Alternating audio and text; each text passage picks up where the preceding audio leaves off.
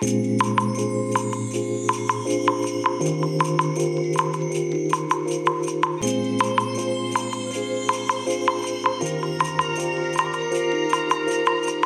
い皆さんこんにちはこんばんは。お疲れ様でございます。本日はですね11月13日月曜日でございます。えーとですね今お昼の12時32分ですね、えー、今日月曜日ですけれどもお仕事をねお休みいただいてですねまあお休みっていうかまあ半日ですけどね、えー、病院へ行ってきました、えー、MRI をね、えー、初めて人生初の MRI ということでね、えー、受けてきたんですけれどもいや大変ですね MRI あのね、体が何ともなければ問題なかったんですけれども、まあね、何ともない人はそもそも MRI 受けないですからね。えっ、ー、と、まあ私の場合、首の頸椎ですね、これがね、どうもおかしいということで、はい、今回ね、MRI を受けたわけなんですけれども、あの、もう今ね、普通に仰向けで寝てるだけで右肩、腕がね、痺れと痛みが出るんですよ。ね、で、今運転していても、ちょっとね、右腕がね、ちょっと痺れじゃないんですけど、痛みですね、これはね、が出てるんですよね。いやー、まあね、寝てる時に比べりゃ全然マシなんですけれどね。うん。まあ多分ね、多分ねっていうかほぼ間違いないんですけど、MRI を約20分間えー、撮影でねこう受けていたんですけれどその間頭固定して仰向けで寝てるわけじゃないですか。その間ずっと痛かったんですよ。で痛いのずっと我慢し続けたのでそのダメージがね未だに残ってるっていうね。まあそんな状態ですね。でねそれがなければねただね横になってるだけなんでね。何とも思わないねえものなんですけれどもねまさかねえっ、ー、と普段ね普通にね通にただ椅子に座ってるだけ。腕は下にね、ブランって下げてる状態。で、この状態であればね、何の痛みも何もないんですよ。で、ただ普通に歩いてるだけとか立ってるだけだったら全然何でもないんですね。ただ、椅子に座ってキーボードとかマウス操作をすると、もう右腕にね、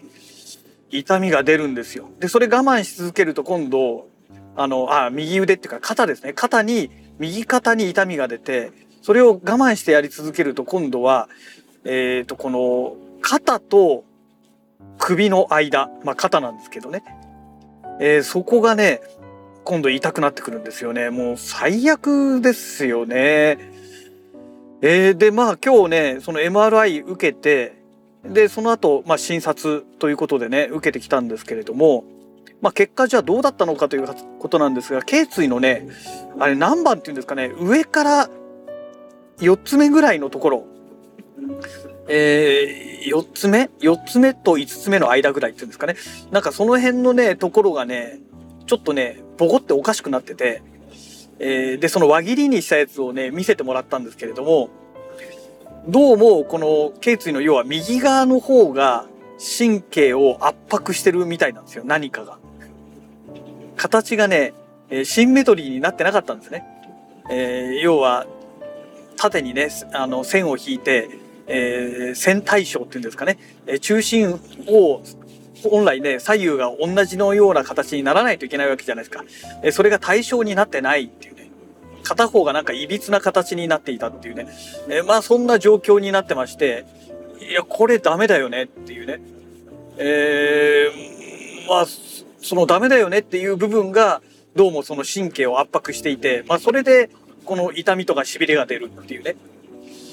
ですから、左腕はね、なんともないんですよ。でも残念ながら私右利きなので、右がおかしいと色々困るのと、あとはね、やっぱりね、寝ていて、横になってね、体を横にしてですね、その時にですね、この、ね痛みが出るっていうのはね、いや、眠れないんですよね、痛みで。この痛みが出る前でしたら、横になるとね、ほんとあっという間にね、眠りについてしまうっていうね、いいんだか悪いんだかっていう状態なんですけど、今もう痛みで眠れないっていう。で、この1週間ぐらいでね、なんか急激に悪化してきたなという状態なんですよね。うん、で、まあ今日ね、えーと、薬処方箋をね、えー、いただいてきましてで薬も買ってきましたけれども、えー、しびれをなんか取る薬と、えー、炎症を抑える薬と胃薬っていうことで3種類ね、え処方してもらって2週間飲んでくださいと。で、先生薬って言われたんで、え手術するまでもないかなみたいなこと言われたんですね。であのね薬をじゃあ出しましょうみたいないう話になったんですけれどもいやいやいやそもそもこんな変形しちゃってて薬で治るんですかってね真っ先に頭の中にふーって浮いてきたのでもうそのまんま先生に質問しちゃいました。これ薬で治るものなんでしょうかって言ったら、まあ先生もそういう人間の相手を慣れてるんでしょうね。あの、まあまあ、とりあえず飲んでみましょうと。もうそう言われちゃったんで、はい、わかりましたって言って、まあじゃあ2週間後にまた来ないといけないですねって話になって、2週間後、まあね、また月曜日ってわけにはいかないので、えー、火曜日大丈夫だったので、火曜日でね、時間取ってもらいまして、えー、まあそれで、えー、様子見と。いうことなんですけれども、ね、まあこの1週間でだいぶね、え、状態が悪くなっているので、まあ果たしてどうかなという状態ですね。えー、ちなみにね、全然関係ない話になりますけど、ちょうど今車で走っていて、富士山がね、すごい綺麗に見えるんですけれども、あ、なんだ？事故？あ、火災？火災ですかねうわ、すごい。消防車、はしご車、警察、パトカー。すごいな。なんか2階に階段登ってたけど、あれなんだろう。ごいですね。すごいことになってますね。あ消防とか火災じゃないですね、今のはね。あのー、なんかレスキューかもしくは人が亡くなってるみたいな。なんかその手の孤独死的なものだったのかもしれないですね。普通の一軒家でしたけどね。まだ新しめのね、築年数まだ10年経つか経たないかぐらいの感じの建物でしたけれども。ねえ。うん、まあ年末ですからね、まあいろんなことがありますから、ね、ちょっといい話じゃないですけれども、えー、話飛びましたけれども、飛んで飛ん飛んじゃいましたけどね、まあ、富士山がね、すごい綺麗に見えましたね。で、雪がね、すごいですよ。富士山のてっぺんだけじゃなくてですね、だいぶ下の方までね、雪がかぶってますね。まあ、こっちでもこんなに寒いんですから、まあ富士山に雪が積もっていても何ら不思議ではないようなね、えー、まあそんな状況ではありますけどね。はい。えー、それでね、あのー、この車の中でのポッドキャストラジログの収録って多分ね、相当久しぶりだと思うんですよ。ね。何日ぶりなんだろうっていうぐらいね、もうしばらくね、車の中で収録しておりませんでしたから、ね、えここ数回のね、えー、ここ数回しても1週間に1回しか公開してないですから、えー、ここの数回の間でももう1ヶ月ぐらい過ぎちゃってるかもしれないんですけれども、えー、この間のね、え更新の中ではね、えかなり久しぶり、1ヶ月、1ヶ月ぶり以上なんじゃないのかなというね、まあ、感じがしておりますが、皆さんいかがでしょうか？え声の感じ、ちょっと聞き慣れないなっていう感じかもしれませんけれど、まあ、今まではね、え以前までは、まあこんな感じでね、車の中で収録していたわけですよ。えちなみにね、今日ね、朝、えー、病院へ行く時はね、土砂降りだったんですね。土砂降りだったんですけれども、でね、ものすごい雨雲がね、この上空あったんですけれども、今ね、雲がね、ほぼほぼなくなってますね。まあまだちっちゃい雲とかね、薄い雲が残ってますけれども、ほぼほぼ雲がなくなってまして、青空がね、かなり広がってる、そういう、えー、天気になっております。でじゃあ今私どこに向かってるのかというとちょうどね今会社の前を通過しましてえまだまだ先にずっと進んでいくんですけれども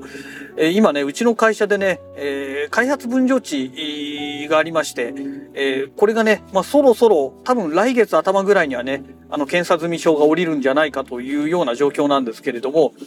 え、昨日ね現地見に行きましたらだいぶね草がねぼつぼつ出始めてきたんですよ。なので今日はね、えー、根こそぎというね、あの粉粉末っていうか粒子状になってるっていうんでしょうかね粉粉粉っていうか粒状になってるね、えー、そういったねあのー、除草剤があるんですけれども、まあ、その除草剤を買ってねちょっと分譲地に撒いてこようかなと思っております。ねまあ年内中にね、あの、決まる可能性はね、もうさすがに年末ですからね、ちょっと可能性低そうなので、えー、まだまだね、草が多分このまま生えてくると思いますから、まあ草が大きくなる前に、えー、根こそぎ巻いて、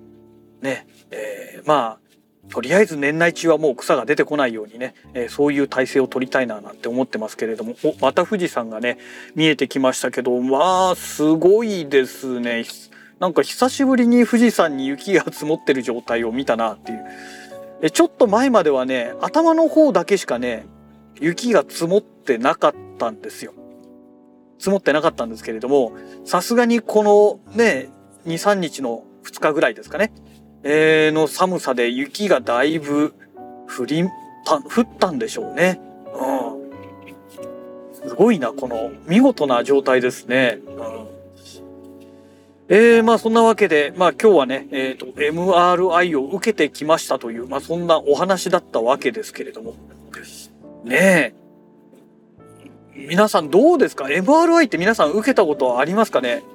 あのー、今回ね、MRI 受けるにあたってね、あのー、なんだろう、ジーンズとかやめてくださいねとかね、事前に言われてたんですけれど、実際ね、受ける時になったら、いや、首だけなんで別にジーンズのあのチャックはいいですみたいな。えその代わりちょっとベルトだけは外しといてくださいって言って、あとジーンズの中に入ってたあのハンカチとかね、えそういうのも関係ないんだけど一応取っといてくださいって言って、まあポケットの中身なしの状態でね、で、普通に、えー、シャツ着た状態で、そのまま、あの、MRI を受けたんですけれども、なので、変にね、あの、金具を使っていない、いわゆるスウェットみたいなやつをね、え買ってこなくてよかったなと思って、無駄な出費になるとこだったなと思ってね、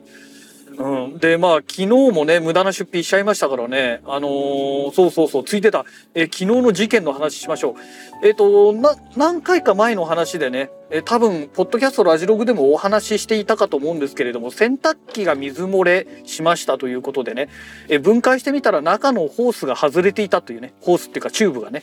水を送り込むためのチューブが一部外れていてもうそこから水がジャバジャバジャバジャバ出ちゃってたんですよ。そりゃ漏れるわなっていう状態でででねそのチューブがねあのクリップみたいな金属のやつであの、まあ、根元にこう固定してあったんですけれどもそもそもそのクリップのついてる場所があのちょっとねこれじゃあ外れちゃうよねっていうような場所についてたんですね。なんですけれどもでもねこの洗濯機買ってもう20年になるんですよ。